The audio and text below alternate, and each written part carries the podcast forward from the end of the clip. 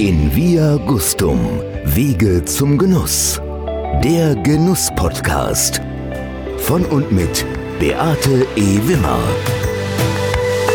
Ich begrüße in meinem Mobil Marion Rinke, Dr. Marion Rinke vom Weingut Rinke. Ähm, Marion, wir kennen uns auch schon ein paar Jahre. Wir kennen uns von den Venissima. Du bist eine sehr aktive Frau und in deinem wirklichen Leben bist du ja gar nicht Winzerin, sondern du machst auch noch was ganz anderes. Da kommen wir aber noch zu. Vorab, damit die Hörer sich ein Bild von der Person, die bei mir sitzt, machen können, habe ich ja ein paar Fragen an dich. Super, gerne. Ich bin ein Mensch, der äh, ach so, das ist die Frage. Ganz genau. ich bin ein Mensch, der, wenn er etwas Neues beginnt, versucht, das möglichst gut zu machen. Das merkt man deinem gesamten Weingut an. Wenn ich in mein Glas schaue, sehe ich am liebsten welchen Wein? Rotwein. Okay. Pinot Noir. Okay. Ein bekennender Spätburgunder Pinot Noir Fan. Ja, absolut. Okay. Hat eine Zeit gedauert. Meine Vorlieben außerhalb des Glases? Mein Hund. Ivo? Ich verbringe sehr viel, also so viel Zeit wie möglich. Mir bleibt allerdings nicht viel freie Zeit. Wir reden Ivo. hier von einem äh, Labrador, der jetzt mittlerweile neun Jahre alt ist bis vor einem, vor einem halben Jahr, da musste ich leider mein Pferd einschläfern lassen. Äh, aus Altersgründen war ich passionierte Reiterin. Das habe ich jetzt aufgegeben, weil ich einfach die Zeit nicht mehr dafür habe. Aber bis dahin habe ich das sehr, sehr intensiv gemacht. Etwa so intensiv wie das mit dem Wein. Und jetzt im Moment, ich habe halt nicht so viel Zeit. Also ich koche sehr gerne. Mhm. Ähm, über Weihnachten, äh, Silvester habe ich, äh, hab ich wieder ganz viel Freude am Kochen gefunden. Und ich reise natürlich auch sehr gerne. Du warst jetzt kürzlich in Südafrika? Ja, sehr schön. Ja, hast war schwer zurückzukommen. Können. Ja. ja, das glaube ich dir. Ähm, Visionen in meinem Leben? Visionen. Visionen. Wer Visionen hat, sollte zum Arzt gehen, hat mal jemand gesagt, oder? das habe ich diese Woche äh, schon mal gehört. war das nicht? War das nicht Helmut Schmidt? Doch. War es nicht Helmut Schmidt? Ich glaube ja. Ich glaube, es war Helmut Schmidt. Vision. Vision ist, ist vielleicht eher ein Wunsch oder etwas, was man erreichen will, was, wo, man, wo man eigentlich hin will. Ähm, ich möchte einfach ähm, bei, in Sachen Wein möchte ich einfach noch ein Stück weiterkommen. Ich möchte noch mehr Erfahrungen sammeln. Ich finde es immer ganz spannend, neue Dinge auszuprobieren und freue mich dann einfach wie ein kleines Kind, wenn die funktionieren. Äh, und da bin ich auch noch nicht ganz äh, am Ende, sondern ich habe immer wieder neue Ideen, die ich dann versuche umzusetzen. Ähm, ja, wie zum Beispiel das, was wir jetzt gerade vor uns sehen. Wir kommen gleich dazu. Noch eine abschließende Frage, ja. Marion. Ähm, das Wichtigste in meinem Leben ist? Das Wichtigste in meinem Leben ist äh, Gesundheit. Mhm. Ich habe das jetzt gerade so ein bisschen im äh, Familienumfeld äh, durch meinen Vater, der letztes Jahr gestorben ist und meine Mutter, die auch gesundheitlich nicht sehr in, in bester Verfassung ist und wenn man das ähm, mal so überlegt, manchmal dann kommen einem so die anderen Probleme kommen einem einfach viel kleiner, viel vor. kleiner vor und man nimmt, nimmt sie so ernst, aber ja. in Wirklichkeit äh, äh, ist das nicht das Wichtigste. Ja. Du hast uns, und das finde ich immer so spannend, wenn ich dann Winzer in mein Mobil einlade, die bringen immer einen Wein mit. Was hast du uns denn mitgebracht, Marion? Ja, ich habe lange überlegt. Wir kommen ja eigentlich, wir haben äh, ja eigentlich mit den gemischten Sätzen angefangen. 2006, als wir einen Weinberg neu bepflanzt haben an der Obermosel, dann bestehend überwiegend aus Chardonnay und dann haben wir noch, ähm, noch weitere ähm, äh, Burgundersorten dort ähm, äh, mit, mit gepflanzt. Es wird zusammen ausgebaut und verarbeitet. Ähm, und auch zusammen geerntet. Aber das kennst du ja auch schon. Ganz genau, die Ähm, Zuhörer nur noch nicht. Genau. Ähm, aber ich dachte mir, ich bringe mal heute Abend was anderes mit. Und zwar machen wir ja nicht nur die, diese, die, diese Chardonnay gemischten Sätze an der Obermosel, sondern wir haben auch noch ungefähr zwei Hektar, überwiegend Riesling an der Saar. Äh, und da gibt es einen Weinberg, den liebe ich ganz besonders, der Wiltinger Klosterberg. Da haben wir eine, mehrere Parzellen, aber eine Parzelle. Das war mir immer klar, dass es unsere beste ist. Ein Sie hat- Filetstück, Ein man so Filetstück, sagt. genau. Sie hat eine optimale Südwestexposition. Und ich wollte immer einen Wein aus genau diesem Weinberg alleine ausbauen. Mhm. Also jetzt nicht mit dem anderen, den wir aus dem Wiltinger Klosterberg haben. Und das hat dann 2018 hat das geklappt. Das war ein genau, das war genau ein, ein, ein großes, größeres Holzfass. Ja, und dann habe ich mir überlegt, ähm, ich möchte mal einen unfiltrierten Weißwein machen. Und ähm, Zum Wohl. das, ähm,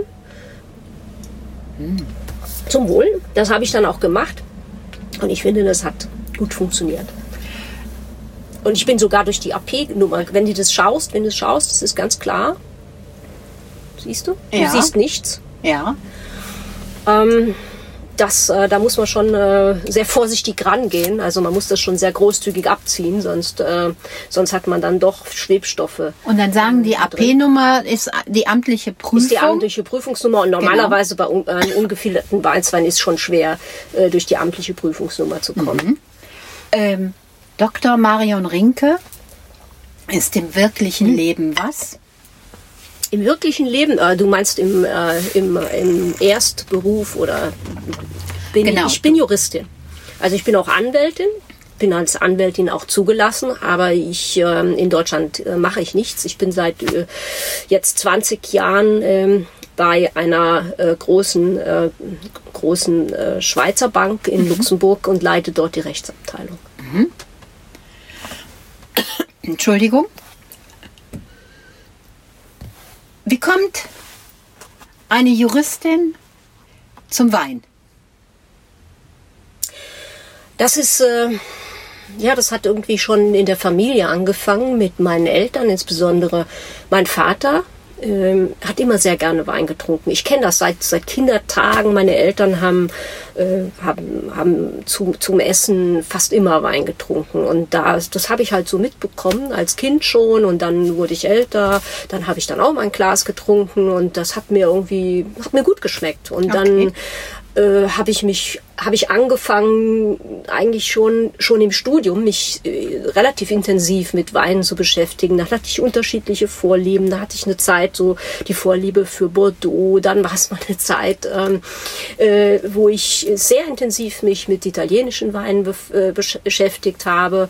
Und, und irgendwann und das kam relativ spät, muss ich sagen ähm, habe ich mich auch mit, mit deutschen Weißweinen auseinandergesetzt und, und auch mit Moselweinen, die ich am Anfang eigentlich gar nicht so toll finde. Und es hat einfach eine Zeit gedauert. Da haben sich auch so die, die Vorlieben geändert. Also ich habe am früh, früher am liebsten irgendwelche ganz fetten Rotweine Ja, getrunken. ich, das erstaunt mich, weil Bordeaux als Einstiegsmodell zu nehmen, das ist ja nun nicht alltäglich. Genau. Ja, das hat auch alles eine Weile gedauert. Also jetzt seit, seit äh, wie gesagt, ich habe dann am Anfang, ich habe früher sehr gerne so richtig fette Rotweine getrunken, die ich heute fast überhaupt nicht mehr trinken kann. Also das schmeckt mir einfach nicht mehr. Das ist einfach, die Geschmäcker ändern sich und äh, ich, ich würde mal sagen, äh, ich habe mich geschmacklich anders. Ich würde nicht sagen unbedingt weiterentwickelt, aber es ist doch um, um wenn man dann irgendwann im Rotweinbereich am, am allerliebsten Spätburgunder trinkt, da muss man, da braucht man eine Weile, um sich dahin, um dahin zu kommen, weil, Ja. weil, weil vielfach das gerade eine Rebsorte ist, die jemanden, der, der, äh, der sich nicht sehr gut mit Weinen auskennt und der, der, der, ähm, äh, der einfach äh, äh, der, braucht eine Weile, um sich darauf einzulassen. Ja. Weil die Ja. Sorte auch immer ein bisschen Säure hat und auch äh, einige Jahre braucht, bis sie entsprechend rund wird und, und Ja. Trinkreife bekommt. Und das ist natürlich, wenn ich jetzt so einen, so einen fetten südafrikanischen Shiraz nehme, äh, dann, äh, dann ist der gleich runder und zugänglicher. Und das braucht alles beim Spätburgunder eine Weile. Ja. Ähm, wann hast du dich entschieden, ein Weingut zu kaufen? Seit wann Entschieden. das? das kam, ich, ich würde nicht sagen, das äh, entschieden. Das war eher, äh, also Okay. wie, wie die Jungfrau zum Kind kommt. Also wir, wir haben äh, 2000 und Anfang der 2000er Jahre ha- haben Alexander und ich haben, ähm, also er Alexander hat Weinexport nach in die USA gemacht. Alexander ist dein Mann? Genau. Und dann haben wir in dem Zusammenhang viele Leute aus der Weinbranche halt kennengelernt. Ähm, unter anderem auch Gernot Kollmann, der heute Betriebsleiter des Weingutes in Immich Batterieberg Rieberg. ist und Genau. früher ja auch mal Kellermeister bei von, von Volksem. Ja, und äh, Gernot hatte dann immer die Idee, äh, diesen Weinberg, von dem ich anfangs schon erzählt habe, an der o Obermosel kurz vor der Grenze zu, zu Luxemburg, äh, neu zu bepflanzen, weil er gesagt hat oder der Meinung war, dass, äh, dass der ein, ein ganz tolles Potenzial hat, weil, äh, ähm, weil, weil einfach dort ähm, das rheinische Schiefergebirge zu Ende ist und es beginnt das Pariser Becken und da geht eben ähm, Schiefer in Muschelkalk über. Ja. Und es ist eben im Gegensatz zu sehr vielen anderen Weinbergen an der Obermosel absolute Steil- und Steilstlage. Dieser Weinberg war komplett äh, von Brombeeren überwuchert, bis zu drei Meter hohe Brombeerbüsche standen dort und er gehörte, ich weiß nicht mehr, vielleicht 30, 40 verschiedenen Eigentümern. Und da gab es dann ein Projekt und der Wie viel Hektar? Von wie viel sind Hektar äh, sprechen ungefähr wir? drei Hektar Wahnsinn. zusammenhängend. Und äh, ja, das wurde dann alles irgendwie zusammengeführt. Da gab es ähm, gab's ein Projekt, was eben auch äh, von der, äh, äh, äh, wie heißt sie noch, äh, äh, Landwirtschaftsbehörde dann irgendwo begleitet wurde. Und äh, wir konnten das so nach und nach kaufen. Äh, und das haben wir dann gemacht. ähm, Weil Gernot uns da irgendwo auch ein bisschen weit überredet hat. Das Okay. muss man auch sagen. Wollte er ein eigenes Projekt auch? Ähm, ja, ja, mal das war für ihn als ein Herzensprojekt, weil er einfach zeigen wollte, dass man und mit diesem äh, Weinberg, wenn man dort eben auch burgundische äh, Chardonnay-Klone pflanzt, äh, ähm, Chablis-ähnliche Sachen machen Ja. kann, also Weine machen kann. Und dann war eben die Idee, dann noch äh, einen gewissen Prozentsatz an anderen äh, weißen Burgundersorten damit reinzupflanzen und das steht auch wirklich kunterbunt durcheinander, wobei es doch ähm, im unteren Teil, würde ich sagen, im unteren Teil des Weinberges so circa 80 Prozent bis 85 Prozent Chardonnay ist, wobei wir da auch ganz unterschiedliche Klone gepflanzt haben. Das ist irre, das sind, ich weiß nicht, es sind zig verschiedene Klone, äh, die, die Gernot damals in, in Halbburgund zusammengesucht hat und die meisten davon sogenannte Selektion Massale. Und dann im oberen Teil des Weinbergs, wo es noch ein bisschen steiler ist, da kommen wir dann auf 75 Prozent Steigung etwa und terrassiert. Wow. Da ist es dann etwa 90 Prozent äh, Chardonnay. Ja, und er hat dann immer von diesem Projekt gesprochen und äh, irgendwann waren wir dann da Feuer und Flamme und haben das gemacht. Und er hat dann beraten beim Anbau und eben auch äh, ähm, hat, ist dann 2009, damals war er noch selbstständiger Berater, ist 2009 eben zu Emich gegangen und da war ja klar, dass er den Wein für uns ausbaut, weil wir hatten ja damals, wir hatten, wir waren ja komplett neu, wir hatten überhaupt keine Ahnung. Das Ja. muss man ganz klar sagen. Ja, und äh, diese Schiene, diese Chardonnays, die baut Gernot bis heute für uns aus. In seinem Keller in Enkirch. Und das ist ja ein Kalk, der sich bis zum Chablis hinzieht. Das ist dieser Kimmeridge. Und äh, ich habe mal gehört, äh, beziehungsweise gelernt, äh, der Chardonnay, der aus der Kälte kommt. Also der braucht dann auch eben ein gewisses Klima, um diese Finesse, diese, Genau. dieses äh, Spiel, dieses Säurespiel zu haben.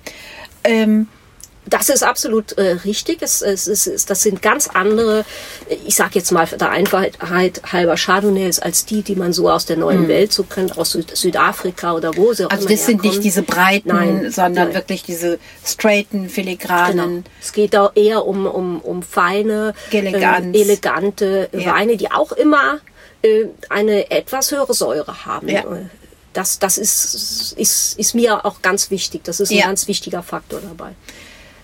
Säure verspricht auch Langlebigkeit. Ja, also Oder länger längere. Also das ist aber nur ein einziger kleiner Faktor. Da Ja. spielen so viele andere äh, Faktoren eine Rolle. Zum Beispiel werden diese Weine, die, die, äh, die liegen sehr lange auf der Hefe. Auf der Hefe, die Äh, der kleine Chardonnay, der Muschelkalk, der wird meistens erst im Juli, August des Folgejahres abgefüllt.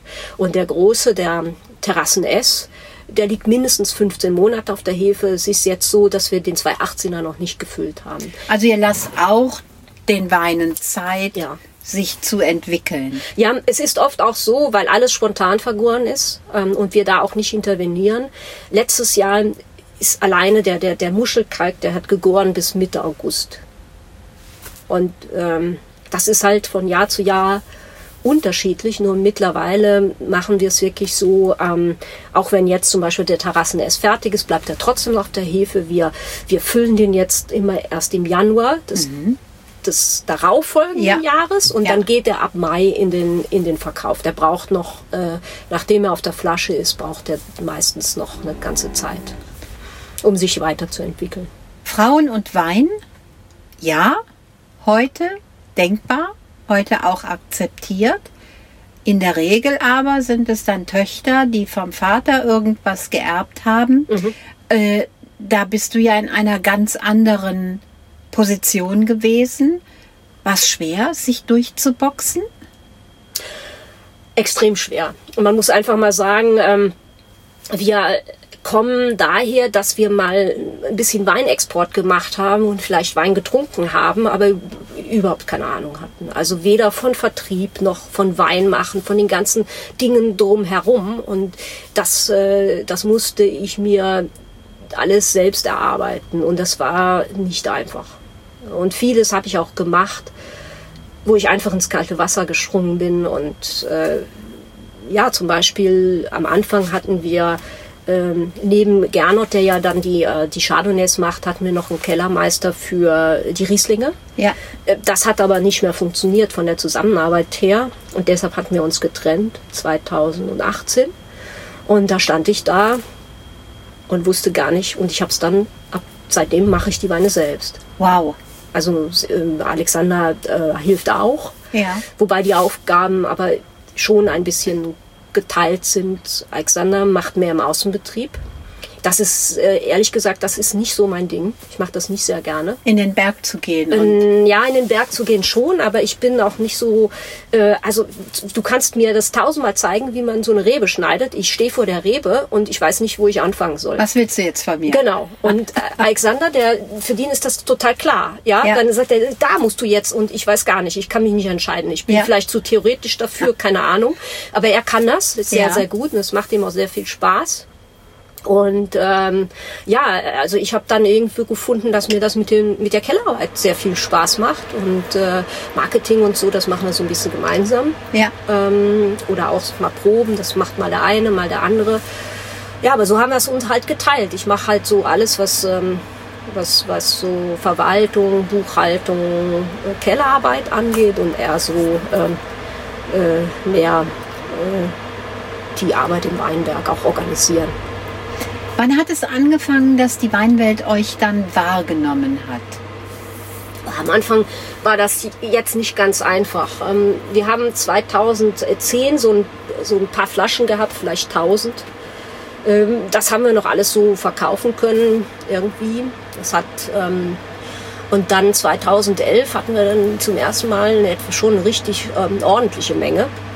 Und äh, da wurde es natürlich gleich schwer, äh, weil wir überhaupt keinen Vertrieb, also wir haben ja bei Null angefangen und äh, ja, dann, ich werde es nicht vergessen, ich habe mich so darüber gefreut damals, das kann ich gar nicht beschreiben, hat Thomas Golenia, äh, der damals Ja, für genau. äh, Captain Cork geschrieben Ja, hat, und der hat uns irgendwie entdeckt und der hat dann mal so einen Artikel über uns gemacht, der wirklich lang, sehr lang war und sehr ausführlich und das hat sehr geholfen. Dann gab es immer mehr äh, Leute, die das so entdeckt haben.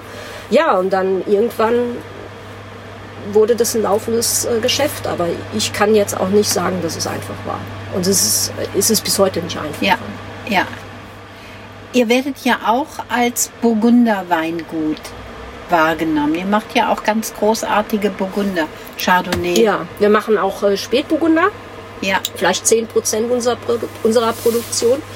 Ich würde sagen, wenn ich jetzt alles zusammenzähle, alles, was wir an Burgunder so machen, auch wir machen auch Weißburgunder, Grauburgunder, ich würde sagen, so ungefähr 60 Prozent. 60 bis manchmal 70 Prozent Burgunder. Burgunder. Und der Rest ist dann Riesling. Ja, ja, Etwas ungewöhnlich für die Mosel.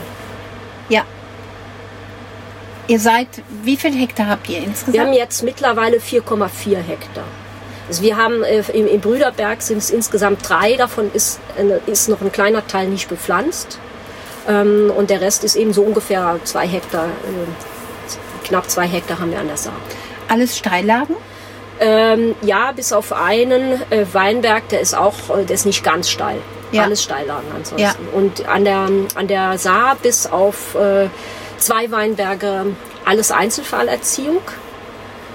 Und äh, bis auf diese zwei Weinberge und die ähm, Pinot Noirs und wir haben einen Frühburgunder Weinberg, ähm, alles äh, alte Reben. Das heißt alles so über, über, also über 40 Jahre so und so, sowieso, also im Durchschnitt so 55 Jahre alt.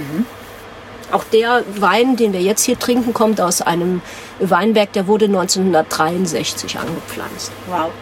Da fängt das auch an, wirklich interessant zu werden. Die Weine bekommen da schon eine wunderschöne Tiefe bei diesen alten Reben. Äh, Und die Erträge, ist ja klar, je älter die Rebe wird, desto geringer ist auch der Ertrag. Ähm, Aber mir würde niemals in den Sinn kommen, diese, diese Weinberge zu roden, weil einfach die, die, die Qualität, die ist, ist irre. Und es ist auch nicht das Problem. Die, die sind so robust, diese Weinberge. Die, denen macht so Fröste, äh, macht nichts aus. Das ist einfach, Okay. äh, das ist einfach, die, die, die ruhen in sich. Das kann man eigentlich wirklich so sagen. Never change a running system. Genau, und das ist einfach so das Prinzip, das machen andere auch, des immer lebenden Weinberges. Ja. Das heißt, ich kann jetzt nicht sagen, da sind jetzt nicht 100 Prozent der Reben, Reben, die da drin sind, sind von 1963. Es gehen immer wieder welche kaputt. Ja. Und dann pflanzen wir die einfach nach. Und auch da versuchen wir, diese Klonendiversität zu erreichen. Das heißt, wir versuchen immer unterschiedliche Riesling-Klone, wenn wir jetzt Riesling neu pflanzen, Ja. äh, in den Weinberg zu pflanzen, weil je mehr die Diversität ist, desto komplexer der Wein. Das ist im Prinzip wie ein gemischter Satz. Das ist genau das, was wir auch im Chardonnay Ja. machen. Das machen wir auch bei den, bei den, ähm, bei den äh, reinsortigen äh, Rieslingen, dass wir versuchen, möglichst viele unterschiedliche Klone zu pflanzen. Also ist es eine Klonen-Cuvée? genau, es ist eine Klonenküve, aber das machen viele andere auch. Aha, das wusste ich Ähm. beispielsweise noch nicht. Und das ist einfach auch, das ist auch ein Faktor, der, ähm, weil die Klone sich alle ja auch unterschiedlich entwickeln, die haben unterschiedliche Erträge, die, äh, die, die sind auch unterschiedlich anfällig. Profitieren die auch voneinander? Ich würde sagen, ja. Äh, Und es ist auch so, dass vielleicht ein Klon bestimmte Wetterverhältnisse schlechter wegsteckt als Ja. ein anderer. Okay. Das- Das hat man ja früher einfach auch gemacht, um, um, um das Risiko zu, zu beschränken. Und das Ja. ist selbst innerhalb einer, äh, einer, einer Rebsorte so. Also auch hier back to the roots gucken, was hat man früher gemacht, Ja, äh, was ja der Erfolg auch der Mosel, Saar und Ruwer auch wieder ist. absolut. Also ich denke, wir sind in unserem Weingut, wir sind in einer Nische unterwegs. Wir bedienen nicht die großen Supermärkte, dafür haben wir überhaupt nicht die, Menge. Ähm, und- Würdest du das wollen? Ähm, sagen wir mal so, wir wären dort wahrscheinlich, wir haben ein paar Supermärkte, wo wir sind, aber ähm, wir sind, wir haben die Menge nicht und wir sind dort wahrscheinlich auch nicht wirklich gut untergebracht, weil unsere Weine meistens etwas Erklärung bedürfen. Ja.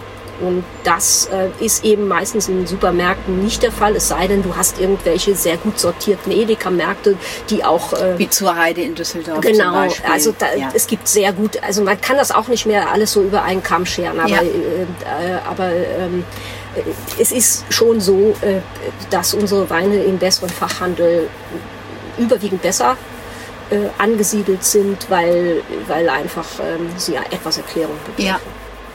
Ihr beliefert Fachhandel? Kann Otto Normalverbraucher, Endverbraucher auch bei euch bestellen? Na klar, Okay, also ihr bedient Gastronomie, Fachhandel und auch den Genau. Endverbraucher. genau. Wir haben keinen Online-Shop, ähm, einfach weil ähm, das muss jeder halt für sich beurteilen, aber man kann nicht einerseits mit, mit Händlern arbeiten und dann gleichzeitig einen eigenen Online-Shop genau, machen. den Das, Konkurrenz das, das im funktioniert irgendwie ja. nicht. Nee, das macht dann auch keinen Spaß für die, Genau. für die Händler mehr. Und wir haben auch Gastro als, als, als Kunden. Ja. Gastro, da streben wir eigentlich äh, so die etwas gehobene Gastronomie Ja. an. Und das funktioniert auch ganz gut. Also wenn ich diesen Wein im Glas habe, der sicher nicht unbedingt ein Solist ist, das ist ein absoluter Speisenbegleiter. Mhm. Ja, also Mhm. ich habe kürzlich den ehemaligen äh, Chefsommelier vom Christian Bau im Mobil hier sitzen gehabt und äh, Christian Bau ist ja für die japanische Küche bekannt. Also den würde ich in der Mhm. japanischen Küche sehen. Wobei, ähm, man muss jetzt sagen, das ist ein 2018er. Das ist für unsere Verhältnisse Sehr jung. Sehr, sehr jung. Die machen Das einen- merkt man auch. Wir, wir können nachher, ähm, wenn wir dann zum Essen gehen, zeige ich dir mal ein bisschen was Älteres und dann siehst du mal, wie die Rieslinge, wie die wirklich dann zulegen mit Ja. zunehmendem Alter. Ähm, eigentlich müsste man da drei, vier Jahre warten. auch wieder ein Thema, dass wir viel zu jung, zumindest die guten Weine, die qualitativ hochwertigen Weine trinken. Ich bin immer der Meinung und mache das für mich auch selber, dass ich sage, äh, die ich mag keine jungen Weine trinken und sie zeigen einfach im gereiften Stadium, was sie in der Lage zu leisten sind. Ja, das ist einfach, ähm, das, das, das stimmt. Das ist, ähm, es ist so, wenn, es gibt ja, also wenn man wirklich ähm, den Weinen, so wie wir das macht, sehr viel, äh, machen, sehr viel Zeit lässt, dann ist das auch so, dass die Weine selber eine gewisse Zeit brauchen, um sich weiterzuentwickeln. Das heißt, die werden gefüllt, dann können die sich verschließen. Das kann, das kann vier Wochen sein, das kann drei Monate sein. Es, kann auch, es gibt auch Jahrgänge, wo das weniger ausgeprägt ist. Und dann öffnen sie sich wieder, aber die Entwicklung die geht immer weiter nach oben, einige Jahre, und dann bleiben sie erstmal da irgendwo stehen und dann fallen sie natürlich langsam auch ab. Das, äh, das ist eben so. Aber das hier, äh, was wir jetzt gerade im Glas haben, 20 Jahre. Das ist ein Langstreckenläufer. Das ist, ist kein Thema. Und Nein. dann kommt noch dazu, dass soweit es geht, machen wir alles in, in, in Holzfässern. Mhm. Mir gefällt das persönlich einfach besser, dieser Stil. Ich habe jetzt zwar einen Weißburgunder, der ist auch im Edelstahl, äh, aber so die hochwertigeren Sachen, die, die, die sind dann doch im, im Holz. Was macht das mit dem Wein, wenn die im Holz ausgebaut werden? Äh, ja, das ist einfach äh, eine Frage der Oxidation. Man hat mehr Oxidation. Ich habe es jetzt mal getestet. Ich habe einen Grauburgunder. Da habe ich einen Teil, die Hälfte ist im Edelstahl und die andere Hälfte ist in Barriques. Und wenn du das aus dem Barrique trinkst, das hat wesentlich mehr Schmelz. Das ist irgendwie sanfter und runder. Während der Teil, der im Edelstahl ist, der ist so spritziger, der hat so Zitronennoten. Und ich bin der Meinung, wenn ich die beiden jetzt zusammenbringe, dann ist das perfekt. Aber insgesamt äh, bin ich eigentlich sehr großer Fan von, äh, Gereift. Von, äh, von Holz. Holz und Ja. ja. Nicht, dass man jetzt, also es soll jetzt kein, äh, es soll jetzt da bei den Weißweinen nichts abgeben. Also auch kein Vanilleton kein- drin nee, sein nee. oder dergleichen. Ja, Genau. ja. Also der hier, der war im 800 Liter Holzfass. Äh, und du siehst, da was da, da sind 800 Flaschen mal gerade bei rausgekommen, Wahnsinn. weil der unfiltriert ist. Ähm, da muss man ja schon aufpassen, wenn man den von der Hefe zieht, dass man das sehr großzügig macht, damit Ja. er schön, auch schön klar Auch ist. klar ist, Ja. dass der Trub unten bleibt. Genau. Ja, Ich ja, bin mir auch nicht sicher, ob das jedes Jahr funktioniert. Mhm. 2019 wird es wieder funktionieren. gut. Wein ist schon fertig, aber bleibt jetzt noch auf der Hefe bis, bis äh, Mai.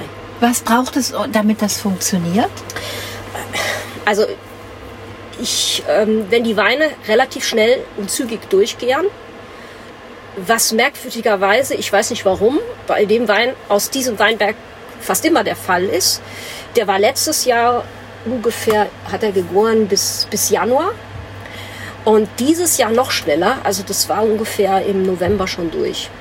Bei Spontanvergärung es ist ausgesprochen selten. Und wenn die halt sehr viel Zeit haben, sich von selber zu klären, also da sind auch keine Klärhilfen drin, da ist nichts. Da Ja. ist, Also ist, man kann sagen, es ist ein veganer Wein. Der ist, der ist vegan, ja. Ja. ja. Es ist außer, außer etwas Schwefel äh, ist da, ist da nichts, äh, nichts drin. Keine Enzyme, keine Klärhilfen, keine Eiweißstabilisatoren. Ja, und dann hat er halt Zeit, äh, dann setzt sich das nach unten ab. Äh, und ja, dann ist er ganz klar gewesen. Aber ich habe zum Beispiel jetzt äh, auch aus dem aus einem anderen Teil des Wiltinger Klosterberges habe ich jetzt einen, der ist relativ trüb. Und er wird sich auch so nicht klären. Okay. Also bei dem würde das nicht funktionieren. Und dann sagst du aber auch, ich Nein, mache mach nicht einen nicht. unfiltrierten, Nee, sondern ich filtriere den. Nein. Und es ist auch nicht ganz ohne Risiko, Ja. unfiltrierte Weine zu machen, weil ähm, äh, ja, so der hier ist jetzt nicht ganz trocken, das merkst du. Ja. Ähm, wenn die nicht ganz trocken sind, dann könnten die theoretisch in der Flasche wieder anfangen zu gären. Okay. Und ähm, ja, so ich mach, ich habe jetzt mal mit dem einen angefangen. Die Rotweine sind alle unfiltriert, die waren schon immer alle unfiltriert. Äh, Da ist das auch, ähm, da ist das, würde ich mal sagen, es ist einfacher beim Rotwein. Wenn du morgens wach wirst und dann sagst, boah, du hast viereinhalb Hektar Steillage an der Mosel. Mhm. Was macht das mit dir? Also manchmal macht es mich nervös. Vor allen Dingen, wenn wir mal wieder hinten dran sind, ähm, was, ähm, was äh, öfters der Fall ist. Hinten dran heißt? Ja, beim Schneiden, dass wir zu Okay. spät sind oder dass wir einfach die Kurve nicht kriegen. Weil die Natur schon- wartet ja nicht. Die, Die Natur wartet nicht geht. ähm, und dann je nachdem, was wie die klimatischen Verhältnisse sind, dann ist, ist immer was zu tun. Ja, ob das jetzt wir, wir benutzen ja auch kein Glyphosat oder sonstige Dinge. Das heißt, Ja. da ist extrem viel Handarbeit. Dann muss wieder gemäht werden. Man kommt einfach nie mit der Arbeit nach und das äh, das, das stresst mich also manchmal schon. Und ihr macht ja wie jeder Winzer von Berg bis an den Kunden. Genau. Also viele stellen sich das ja arg romantisch vor, Winzer zu, oder Winzerin zu sein. Aber äh, das ist ja nun wirklich ein Knochenjob, den ihr macht. Das ist ein echter Knochenjob. Vertrieb und Marketing ist ein Knochenjob. Äh, Was auch immer schwieriger wird und ist einfach die Administration. Und es kommen immer mehr Vorschriften dazu, die einem das Leben nicht gerade einfach machen. Ja, ja, ja, Das muss man schon sagen. ja. Und ähm, ja, man braucht auch neben, also ich, also wenn jemand gerne die Arbeit als Winzer macht und versagt einfach bei diesen, äh, bei diesen Verwaltungsdingen, dann kann er kein erfolgreiches Weingut führen, weil das ist einfach so wichtig heutzutage. Ähm, oder ist vielleicht nicht gut darin, ähm, man muss auch mal schauen, dass, ähm, dass Rechnungen bezahlt werden und so weiter. Und da Genau. muss er immer nachhaken. Ja. Und, und das muss man einfach machen, sonst, äh, sonst, sonst funktioniert das nicht. Und das heißt, ähm, es ist eigentlich ideal, wenn einer mehr so derjenige ist, der so sehr praktisch begabt ist, wie das bei Alexander ist. Und, und ich bin so mehr so im Hintergrund. Ja. Ich mache dann so auch äh, jetzt zum Beispiel gerade pro Wein die Vorbereitungen, wo man dann diese Webseite bespielen muss von der Pro Wein und das sind so Sachen. Und das ist ich nicht einfach. Die Prowein ist die internationalste Messe mittlerweile der Welt und ich wage zu behaupten, und da wirst du mir sicher auch recht geben, die Prowein in Düsseldorf, die jährlich stattfindet, äh, ist die wichtigste Messe der Welt geworden. Gibt es sie- eine wichtigere? Nein, also für uns äh, gibt es keine wichtigere. Sie wird nur immer größer. Ich glaube, es sind dieses Jahr schon äh, um die 6000 oder noch mehr Aussteller. Das ist sehr viel. Ähm, dennoch, für uns äh, ist, sie, ist sie die wichtigste Messe. Ja. Auch weil wir dort eben die Gelegenheit haben, Händler zu treffen, wo wir sonst eigentlich äh, uns ins Auto setzen müssten und Ja. hinfahren müssten. Und zwar international. Und, ja, genau. Und das ist schon, äh, schon sehr gut. Ja, Also man muss dem Ganzen halt ein bisschen Zeit geben. Man geht da nicht einmal hin und dann macht man das Geschäft seines Lebens, sondern das muss man sich auch, auch dort, das muss man Ja. sich hart erarbeiten. Du bist ja ein sehr kommunikativer Mensch. Du bist auf Social Media ziemlich gut unterwegs, diskutierst mit den Menschen, insbesondere auch mit den Männern. Und äh, ich merkte auch immer wieder, dass du nicht nachgibst. Also du von dem, wo du überzeugt bist, da stehst du auch zu. Das ist äh, äh, äh, gerade so auf Facebook fällt es mir immer wieder auf, du hast viel zu sagen, du hast richtig was zu sagen. Äh, bist du da angekommen, wo du hin wolltest im Wein? Ich glaube nicht, dass man irgendwo ankommt. Also ich glaube für mich, dass ich immer auf einem Weg bleiben, auf einem Weg sein werde, dass ich immer etwas suchen werde. Ich glaube, ich bin nicht jemand, der sagt, okay, jetzt bin ich, jetzt bin ich da, wo ich immer wollte und jetzt ist alles gut und jetzt bleiben wir da stehen. Das ist einfach nicht mein Ding. Ich will mich immer weiterentwickeln, ich will immer irgendwas bewegen, immer etwas drehen. Aber sagen wir es mal so, ich bin heute, ich bin mehr mit mir selbst im Reinen. Mhm. Ich bin, ich weiß genau, wo ich hin will. Ich, obwohl ich immer noch auch ein Suchender bin, aber ich ruhe mehr in mir. Ich habe für mich äh, irgendwo meinen Weg gefunden. Ich, ich fühle mich heute ähm, wesentlich besser, als das vor 20 Jahren war. Da war ich ganz anders.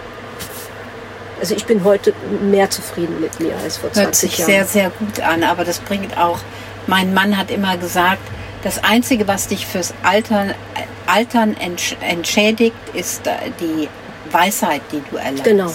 Diese Gelassenheit, diese Ruhe, ja. diese Weisheit, die man erlangt. Weil, weil, du kennst mich ein bisschen, ich bin jetzt ähm, schon nicht ja, ohne Temperament.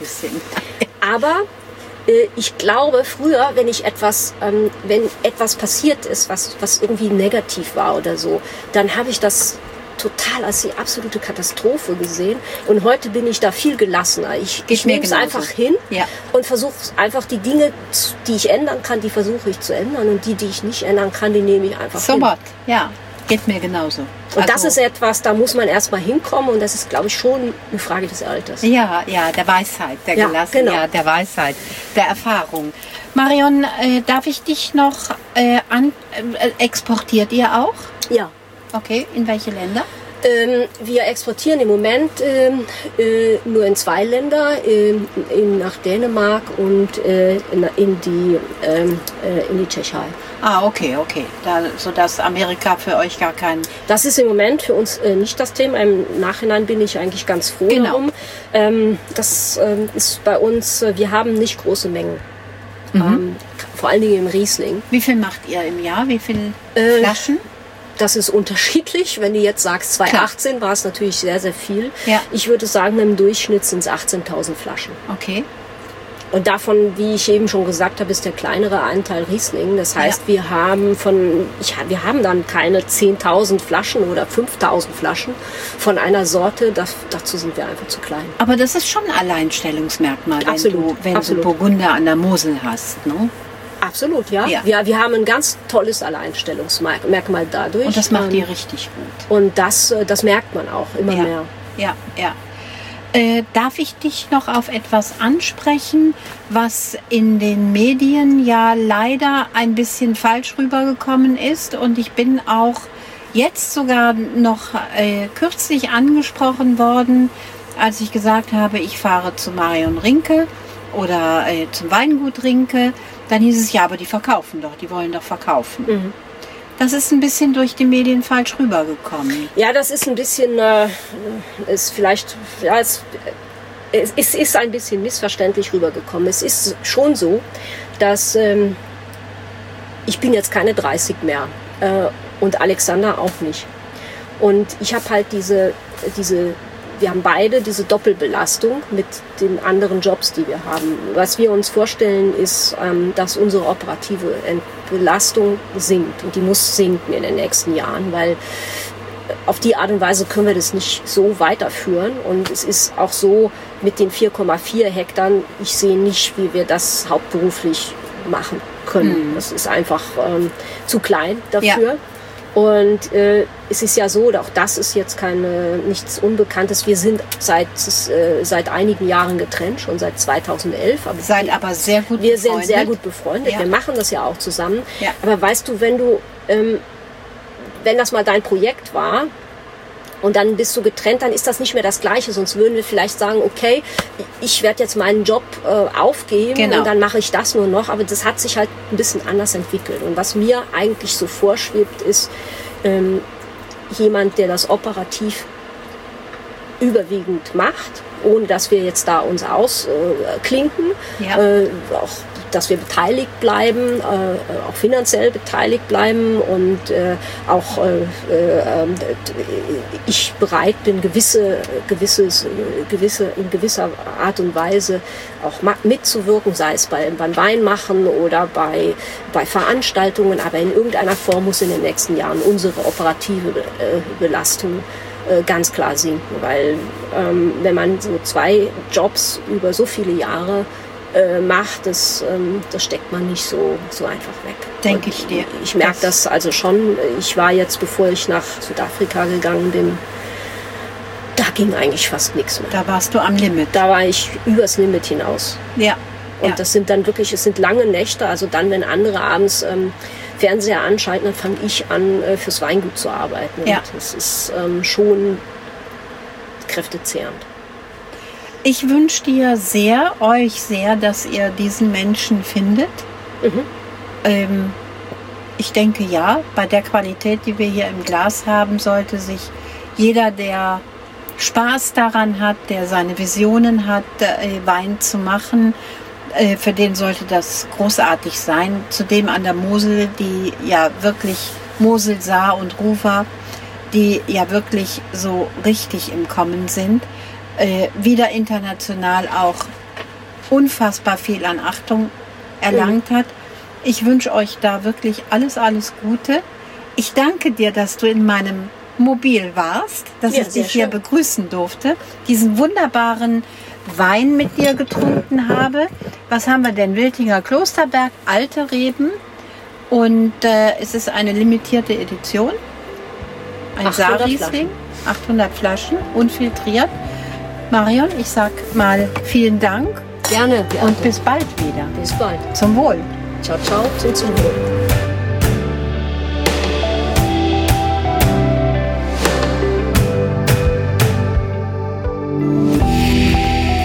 In Via Gustum, Wege zum Genuss.